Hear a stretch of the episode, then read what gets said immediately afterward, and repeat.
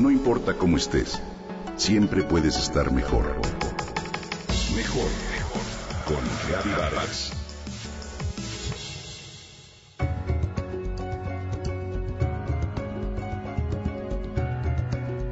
Este caballo negro tiene una característica muy peculiar. En cuanto ve que una persona entra al potrero, comienza a dar pequeños y constantes golpes en el piso con su pata derecha delantera, hasta que ese alguien se le acerca y lo acaricia. ¿Es una manía? ¿Es su manera de saludar, de pedir atención o de exigir algo? No lo sé. Lo que sí sé es que no he visto a otro animal hacerlo. Sin embargo, lo curioso no es observar al caballo y su gracia, sino la interpretación que cada persona le da y el diálogo que entabla con el corcel al llegar a su lado.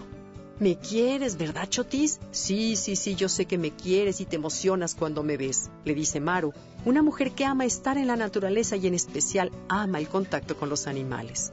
En otra ocasión escuché a un amigo que llamaré Pedro decirle, ah, qué Chotis, siempre pidiendo más de comer. No es posible, tienes que vigilar más tu dieta, amigo. Pero por su propia pancita parecía decírselo a sí mismo. De igual manera, otras personas como Rodrigo, quien tiene un puesto relevante en una empresa transnacional y trabaja todo el día, lo consoló. Estás nervioso y estresado, ¿verdad, Chotis? ¿O por qué siempre das pataditas? ¿Quieres salir a pasear, a correr al campo, verdad? Me parece fascinante constatar a partir de este caso que los humanos vemos en el mundo exterior lo que traemos dentro. Cada individuo ve al caballo, a las personas o a lo que sea a través de sus propios lentes de autopercepción. Todos lo hacemos. El mundo no es físico, es mental. Al igual que un cinematógrafo y la pantalla, es tanto el mundo como la vida en general y nuestra vida en particular. A través de nuestra lente bañamos el entorno con nuestras introyecciones y nuestra percepción. Nos proyectamos en todo lo que hacemos, en lo que vemos, en las palabras que usamos, en los juicios que hacemos. Conferimos sentido a la existencia gracias a lo que experimentamos y traducimos esa experiencia en reglas que gobiernan la naturaleza. Cuando peleamos con el mundo exterior, somos como un niño asustado que blande su espada hacia todos lados, combatiendo así nuestras propias batallas. En cambio, cuando el mundo nos parece bueno y armónico, es porque, claro, estamos en paz, inmersos en la proyección de nuestros propios pensamientos bondadosos.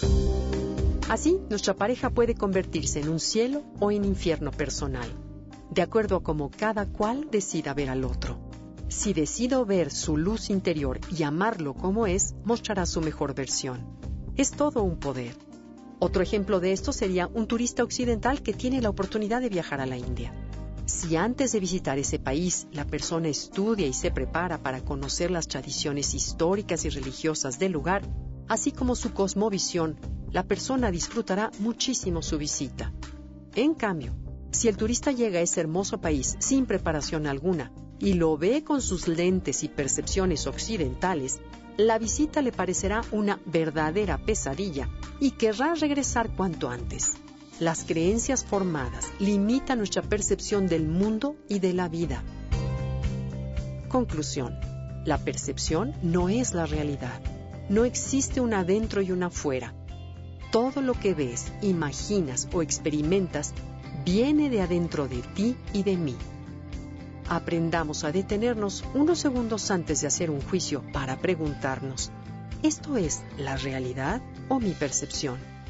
Si solo tuviéramos la humildad de comprenderlo y ponerlo en práctica de manera cotidiana, seríamos sin duda más felices.